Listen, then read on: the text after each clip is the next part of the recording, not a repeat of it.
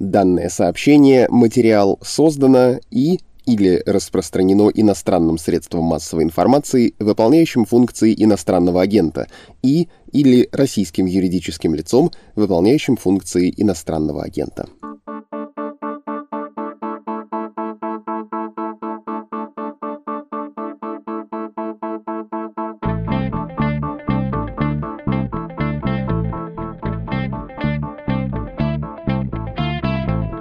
Здравствуйте, товарищи, говорит Москва, и в эфире «Что случилось?» Подкаст о новостях, которые долго остаются важными. В студии Владислав Горин. Тема выпуска «Советский Союз социалистических республик». Место действия – Российская Федерация, бывшая РСФСР. Время действия – 1 июня 2021 года. Обстоятельства, место и главное действующее лицо будут описаны ниже по заметке РИА Новости. Итак, цитата. Спикер Госдумы Вячеслав Володин заявил, что необходимо как можно скорее дать оценку распада СССР и назвать причастных к этому. Правильно было бы это сделать не откладывая. Кто предал? Фамилии, имена, сказал он на пленарном заседании в Нижней Палате парламента. По словам спикера, эффект от случившегося ощущается до сих пор. Конец цитаты. Обсудим сейчас, конечно, почему именно в эти дни, почему в такой форме вдруг заговорил Володин про Советский Союз, но вряд ли это займет много времени. Куда интереснее и важнее обсудить, какие выгоды извлекла Россия из распада Советского Союза. Понятно, что это был крайне травмирующий процесс, и без иронии многие люди в России и других постсоветских странах чувствуют, что утратили свою родину, и я это еще оставляю за скобками целую палитру других эмоций, среди которых есть и примерно такая. Болезненный переход там и сделали, но после всех этих трудностей мы вышли в такое место, которое тяжело назвать землей обетованной. Пожалуй, все эти эмоции мы тоже возьмем в расчет, счет, но ключевой вопрос пусть звучит так. Россия от распада Советского Союза все-таки выиграла или нет? Ответ через минуту-другую.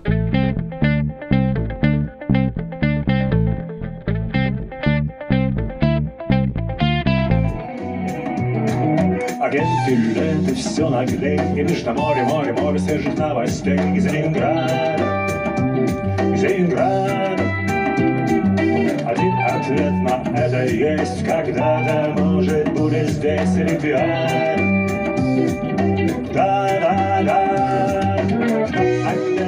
да, да, да, да, я вам уже рассказывал про текилу джаз и про музыкальный фестиваль, названный по строчке из этой самой песни «Зимнее солнце». Но повторю, мне не жалко. Называется фестиваль «Агенты лета». Он стартовал 1 июня, что логично, это ведь первый день лета, и продлится целый месяц или около того, может быть даже чуточку дольше. Этот музыкальный фестиваль заочный. Каждый день «Медуза» публикует композиции музыкантов, которые поддерживают наши издания. Спасибо им большое за их поддержку. Все композиции сделаны специально для агентов лета, они или спеты заново, или исполнены по-новому, или это просто новая композиция, которая впервые появляется вот сейчас. Следите за новыми треками и подписывайтесь на плейлист агентов лета на стриминговых сервисах. Текила Джаз открыла марафон, а сегодня его подхватывает Трейя, ее прежде не публиковавшаяся амбиентная лайв-версия песни «Флэшбэки». Флэшбэки.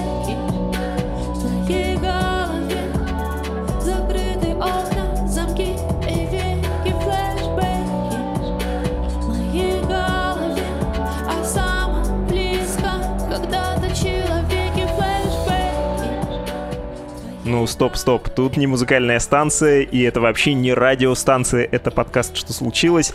Так что, если хотите дослушать флешбеки Трей, придется пойти на главную страницу «Медузы» и там включить эту композицию. Но лучше сначала дослушайте этот эпизод до конца, мы уже скоро переходим к теме. Мне остается только напомнить, что вы, как и российские музыканты, можете поддержать «Медузу». Для этого пройдите на страничку support.meduza.io и оформите пожертвования, благодаря которым мы можем жить жить и делать нашу работу, включая этот подкаст и такие проекты, как «Агенты лета».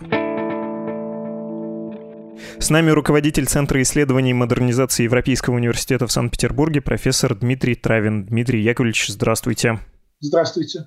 Почему мы с вами говорим? Потому что Володин считает, что надо назвать поименно всех, кто развалил Советский Союз. Можно, конечно, позубоскалить по этому поводу, но, кажется, тут есть простой резон, почему Володин сейчас об этом говорит. Скоро выборы, а серьезные темы проблематичны даже для него, для одного из руководителей «Единой России». Мы еще, я полагаю, успеем увидеть до сентября, как э, всплывает, всплывающая несколько раз в году тема про «А не захоронить ли нам Ленина?» и что нам сделать с мавзолеем. Но это как раз самая неинтересная часть. Интересно, на каких струнах он пытается сыграть и каким образом он старается вот эту советскую ностальгическую тему использовать. Как вам кажется, если попытаться всерьез, а не как Володин, ответить на вопрос, кто виноват или что виновато в развале СССР, каким был бы ответ? Я считаю, ответ был бы следующий. Есть некая мировая практика. Практически все империи разваливаются рано или поздно. Советский Союз был наследником Российской царской империи. И, конечно, рано или поздно это государство должно было развалиться на отдельные части. Я не хочу сказать, что Советский Союз обречен был распасться именно в 1991 году. Такого рода вещи непредсказуемы и жестко недетерминированы. Это могло произойти раньше при определенных условиях, скорее всего, могло позже. Мы знаем, что Михаил Сергеевич Горбачев, ему 90 лет, он до сих пор жив. И если бы Горбачев не начал реформы, то, может быть, и сейчас оставался бы генеральным секретарем ЦК КПСС. Но, так или иначе, империи распадаются рано или поздно, поскольку есть противоречия между разными регионами, разными народами, разными этносами. И крайне маловероятно, что Советский Союз, наследник Российской царской империи, мог бы существовать еще очень долго в неизменном виде. Так что я думаю, что рано или поздно все равно распад Советского Союза произошел бы. И вопрос только, как, при каких обстоятельствах, почему это должно было случиться. В 1991 году, как мне представляется, распад произошел потому, что против э, Горбачевского руководства, реформаторского Горбачевского руководства выступили путчисты, ГКЧП, Государственный комитет по чрезвычайному положению.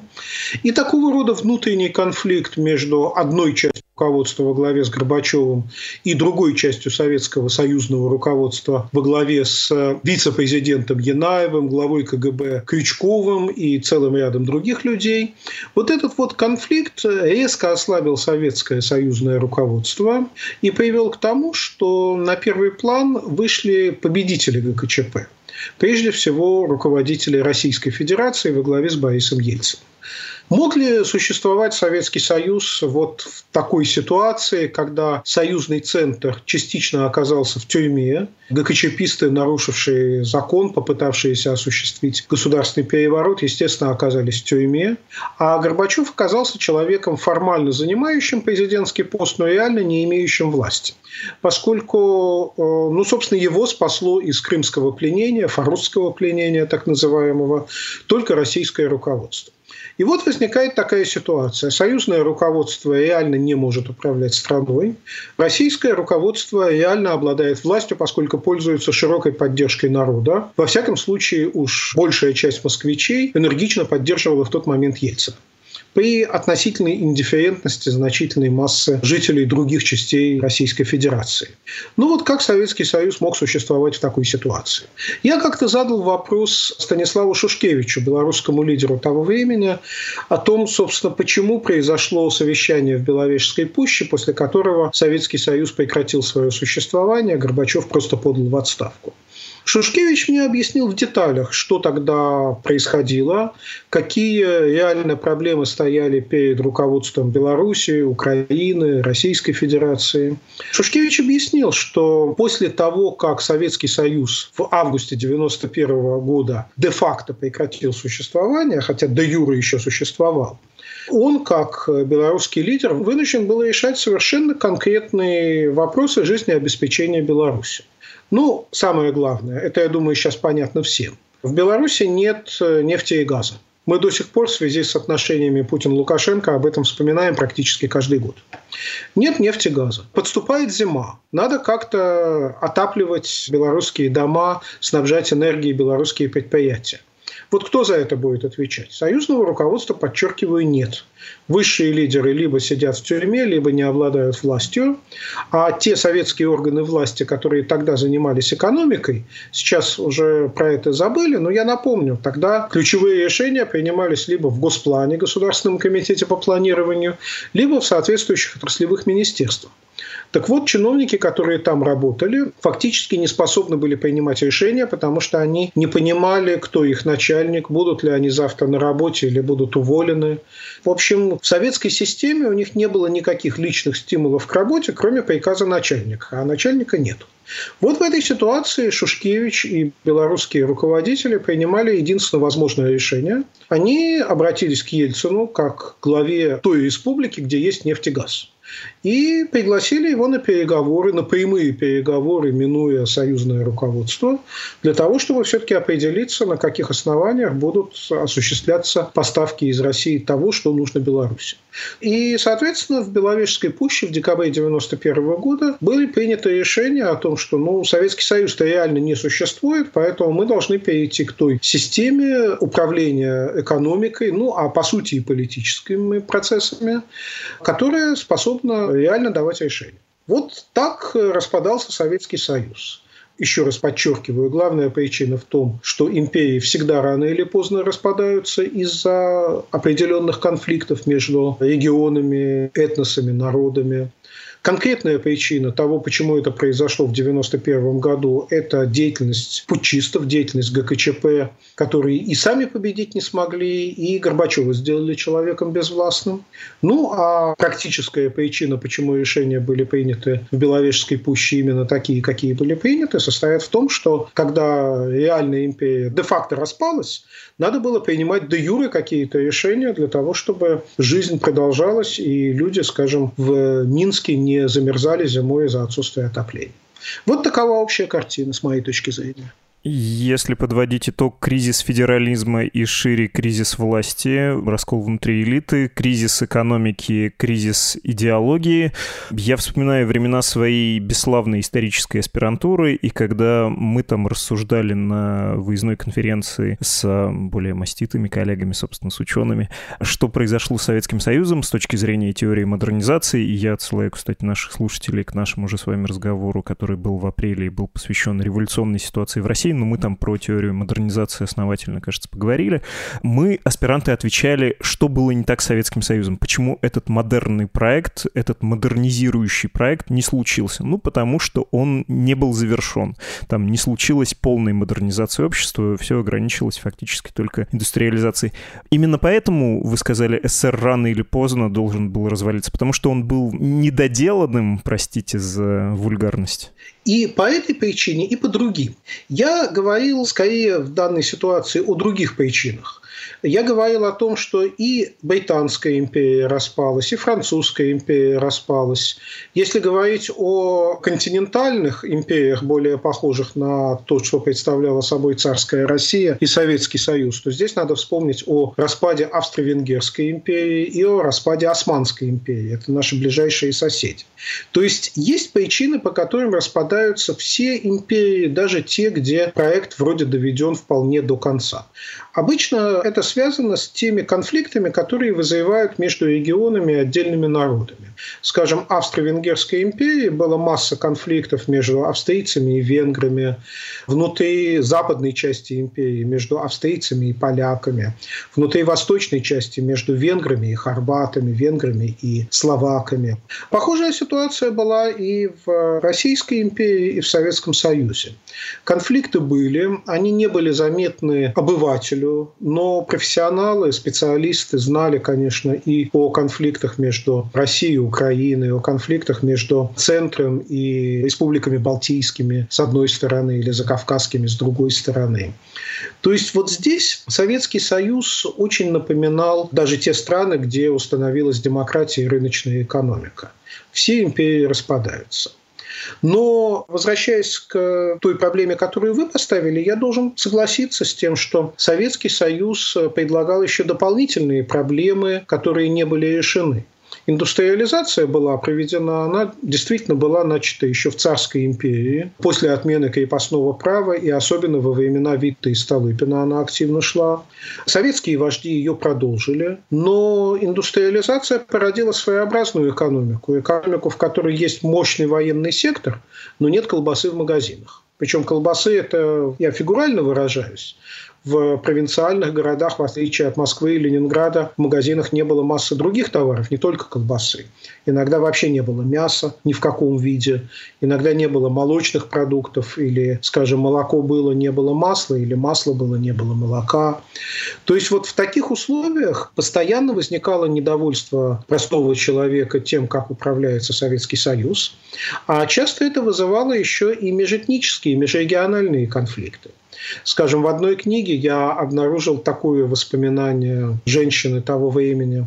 Она приходит на базар в одном провинциальном городе и видит, что там вместо мяса, ну, по сути, только рога и копыта, какие-то вот не самые лучшие мясные части. Она спрашивает продавца, а куда делось все остальное? Продавец говорит, Москва забрала. Это, конечно, было упрощение, но по большому счету действительно снабжение в Москве и Ленинграде было лучше, а в номенклатурных распределителях, через которые снабжались руководители партии, правительства, региональных органов власти, снабжение было, естественно, лучше, чем для простых москвичей и ленинградцев.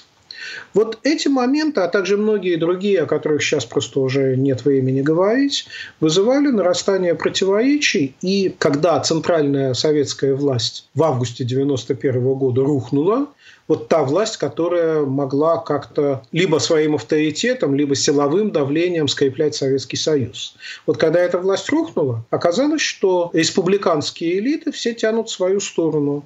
Каждая элита готова сама взять управление своей республикой на себя, а для того, чтобы как-то осуществлять экономические межрегиональные связи, ну, скажем, снабжать Беларусь нефтью и газом, вот то, о чем я говорил пять минут назад. Вот для этого нужны прямые переговоры между руководителями республик, а не переговоры с союзным центром, который все равно уже распался и ничего не делает. Вот так бы я ответил на ваш вопрос о глобальных причинах распада империи и конкретных причинах распада Советского Союза в 1991 году. Знаете, очень соблазнительно порассуждать о том, как мог бы существовать Советский Союз, но это сослагательное наклонение я попробую все-таки отставить, хотя хочу вас посвятить в предельно несерьезный мир. Существует целый жанр статей и роликов на YouTube, причем на Западе тоже. Он описывает, эм, что было бы, если бы СССР существовал сейчас. Там чисто механически обычно переносится на современную реальность контур СССР, и выходит что-то вроде, что население в этом вымышленном СССР на реальной, при этом, повторюсь, карте жило бы там 295 миллионов человек, русских было бы больше половины, среди граждан с украинцами, белорусами было бы преобладание славян над другими языковыми семьями, большинство населения было бы православными, четверть мусульманами суннитами, ВВП был бы побольше, подушевой доход, конечно, был бы существенно меньше. И, честно говоря, вот э, в одном из этих роликов меня зацепил этот подушевой доход. Я подумал, а вот серьезно, действительно, если бы богатство нефтеносных полей Западной Сибири делились на все 15 республик сколько-то равномерно, это вот при всех жалобах на то, что Россия датирует белорусскую экономику, там, отчасти украинскую своими поставками углеводородов, ну вот если бы более серьезным было распределение, россияне намного беднее жили бы, мы бы это на себе ощущали. А какие, опять же, если немножко отбросить э, фантазии про то, как если бы это существовало, какие вещи выиграла Россия от того, что вышла из состава СССР, кроме большей природной ренты, которая смогла перераспределять внутри себя? Да, конечно, если бы Советский Союз при генеральном секретаре Горбачеве 90-летнем до сих пор существовал бы без всяких реформ, то, конечно, богатства перераспределялись бы на всю массу советского населения, включая самые республики. Мы хорошо знаем, что сегодня внутри Российской Федерации идет огромное перераспределение ресурсов. Ну, прежде всего, делятся этими ресурсами те регионы, которые добывают нефть и газ. Делятся не только в пользу Москвы или Петербурга, но и в пользу тех регионов, которые являются наиболее бедными. Прежде всего, северокавказские регионы, многие регионы Российской Федерации, где нет крупных доходных промышленных центров и нету полезных ископаемых.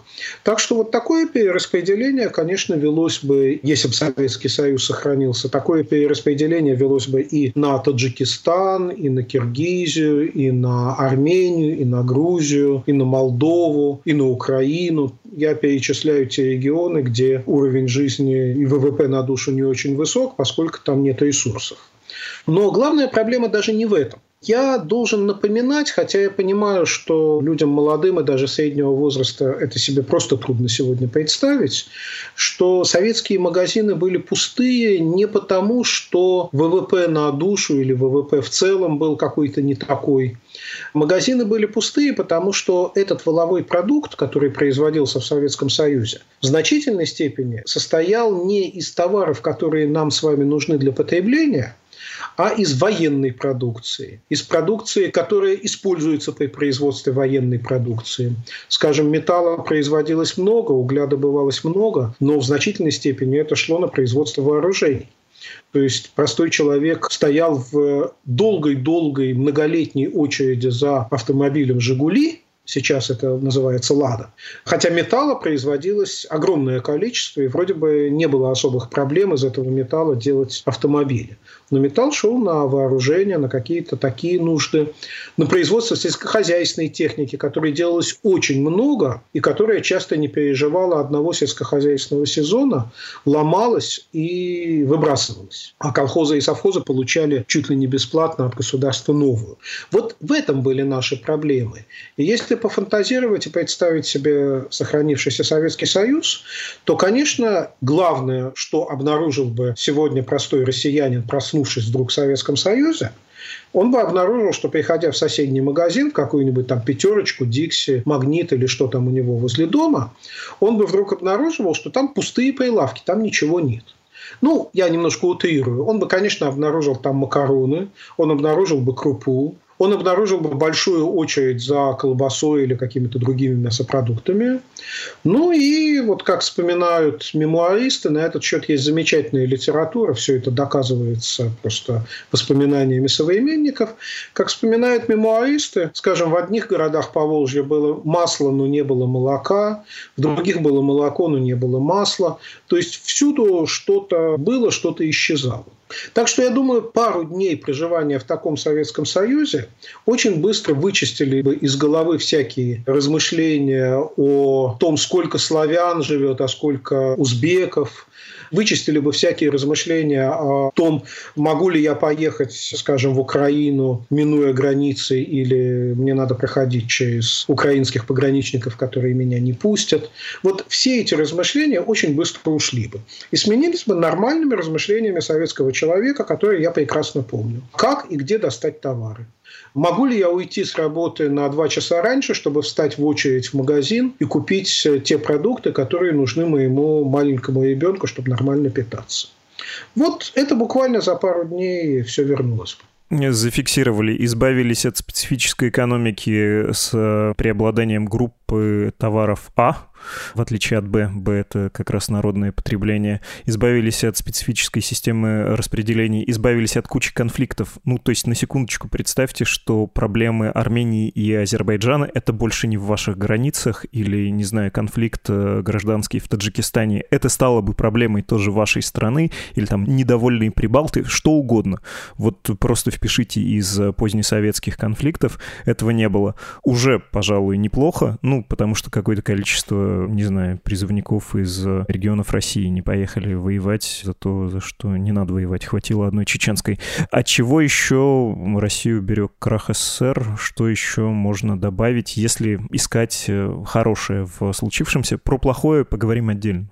Да, я думаю, вы правильно начали этот разговор о межэтнических конфликтах.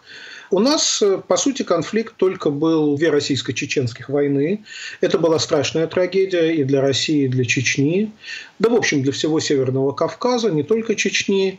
Но это был относительно локальный конфликт. Для сравнения можно вспомнить, что распад Югославии привел к тяжелейшей войне между двумя основными славянскими республиками – Сербией и Хорватией. Ну, если несколько упростить, это все равно, как если бы между Россией и Украиной произошло две настоящих войны, а не то, что происходило в Крыму и на Донбассе, где все-таки доминирование России было очевидным. Война между Сербией и Хорватией была тяжелейшей и кровопролитной. Не приведи бог, если бы между Россией и Украиной возникали такого рода войны в рамках распадающегося Советского Союза.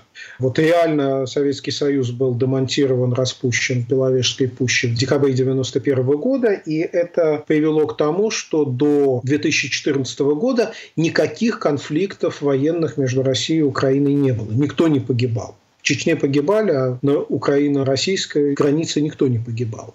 А вот э, если бы было как между Сербией и Хорватией, то, конечно, потери были бы колоссальные. Вот от такого рода вещей действительно демонтаж Советского Союза в Беловежской пуще нас уберег.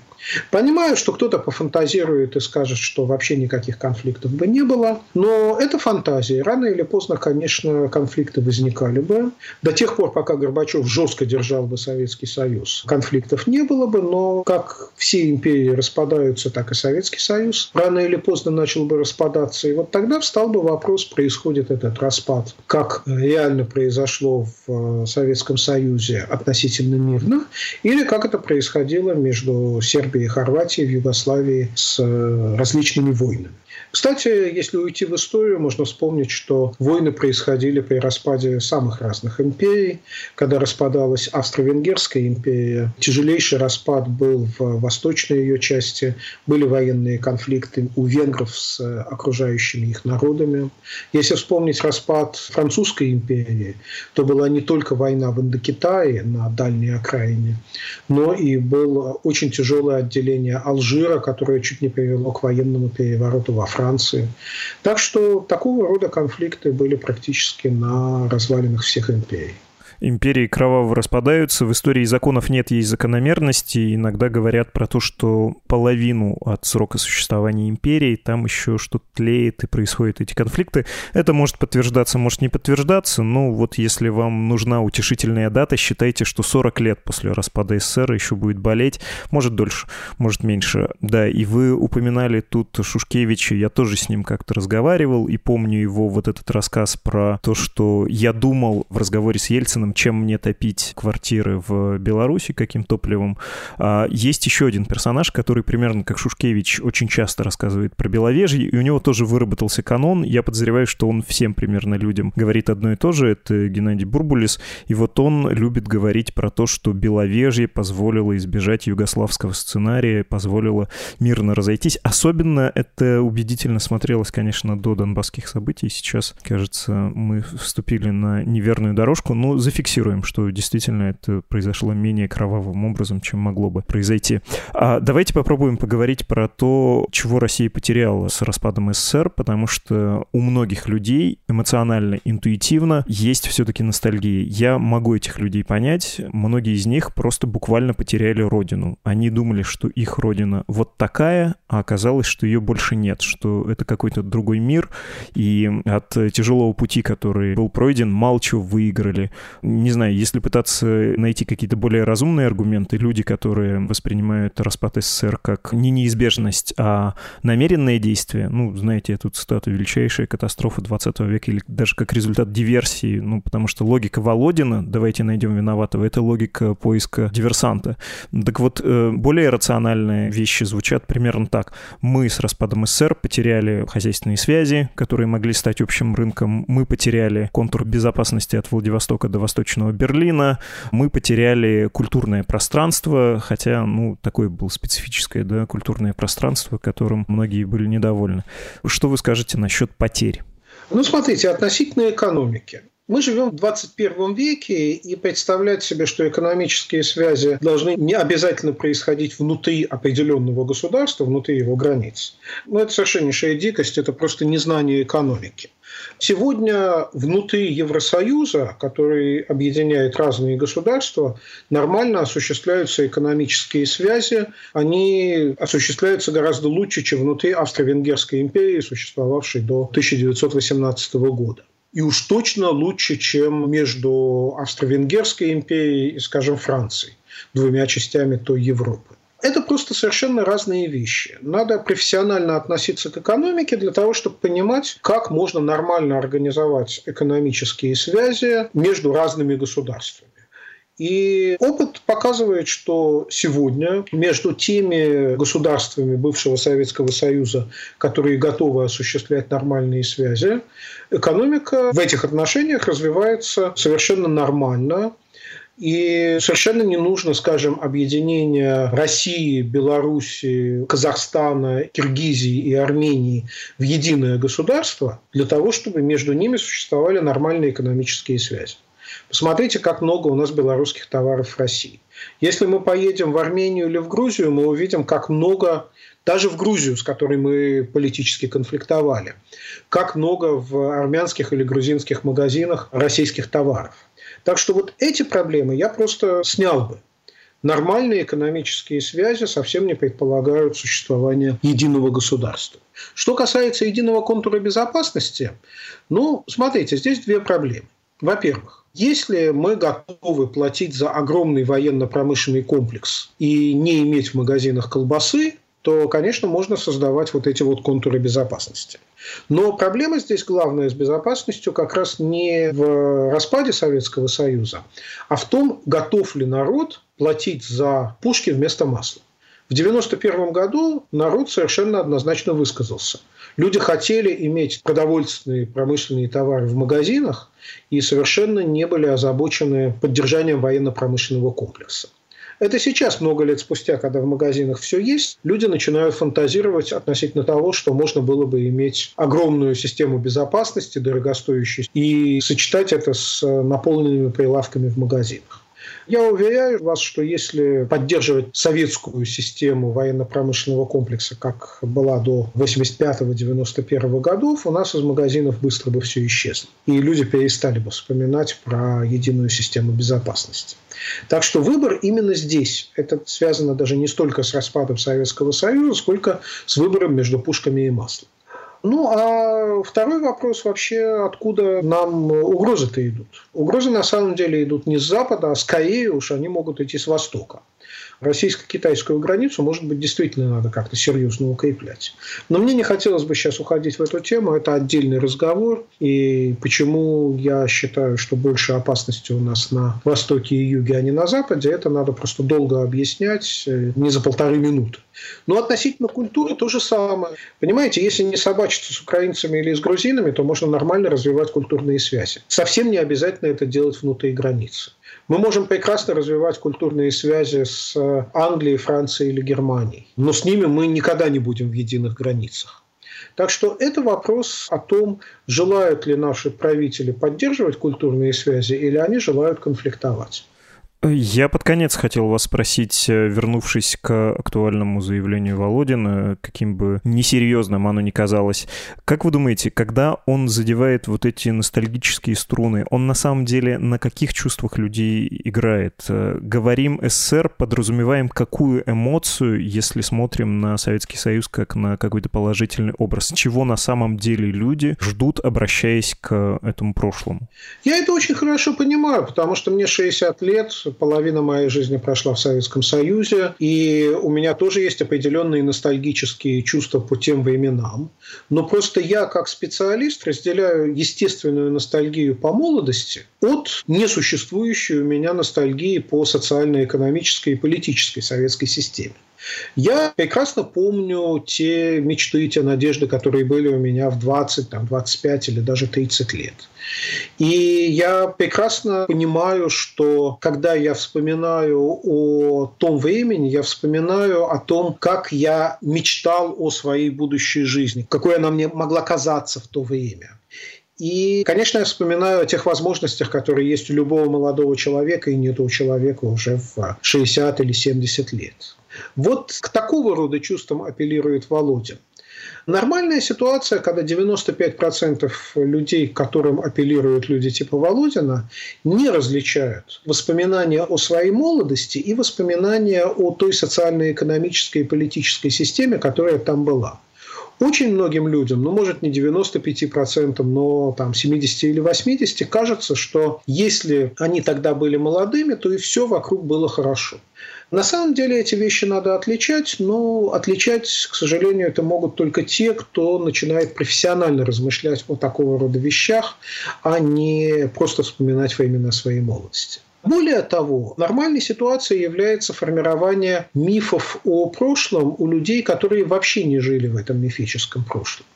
Скажем, когда я был студентом, у нас существовал некий миф о прекрасной России до 17 года, этот миф, конечно, проявлялся не в официальных разговорах. При советской цензуре невозможно было написать там в какой-нибудь курсовой работе студента-экономиста о том, чем царская Россия была лучше Советского Союза. Но в разговорах между людьми это чувствовалось постоянно. Вспоминали о том, что в царской России можно было зайти в магазин и купить любые продукты, которых не было в Советском Союзе вспоминали о том, как люди ходили в церковь, была мифологизация православия, в отличие, что противостояло советскому атеистическому воспитанию. Я в 80-е годы очень любил путешествовать по древним русским городам и обязательно заходил в любую церковь, разрушенную, полуразрушенную или действующую. Мне самому, хотя я более-менее адекватно представлял себе, что такое наша российская историческая история, но мне самому казалось, что возрождение православной веры вместо советского коммунистического атеизма – это прекрасная вещь, которой надо обязательно заняться. Понятно, что у молодых людей, которые никогда не жили в Советском Союзе, сегодня формируется примерно такая же советская мифология, как у меня в годы моей молодости формировалась мифология, связанная с царской Россией. Это совершенно естественные в психологическом плане вещи, и никаких особых загадок, почему это возникает, не существует. Но если человек хочет изучать реальности, а не строить мифы, конечно, ему надо читать книги о том, что такое был реальный Советский Союз, и исходя из этого уже разделять представления о идеале, которое может быть у любого человека, и представление о реальной стране, которая существовала до 1991 года. Отличный вывод. Спасибо огромное. Профессор Европейского университета в Санкт-Петербурге Дмитрий Травин. Спасибо вам. Всего доброго.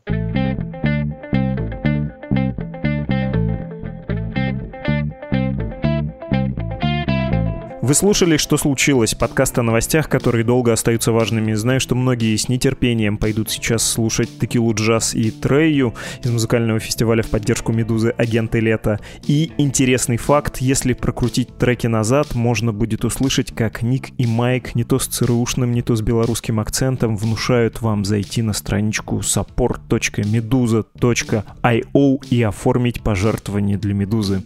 Письма в редакцию мы по-прежнему принимаем без всякого зомбирования редактирование при помощи музыкантов на email подкаст собакамедуза.io и в Telegram Медуза Loves You. А что случилось, все также есть на всех главных подкаст-площадках. Спасибо за внимание. Пионерская Зорька прощается с вами.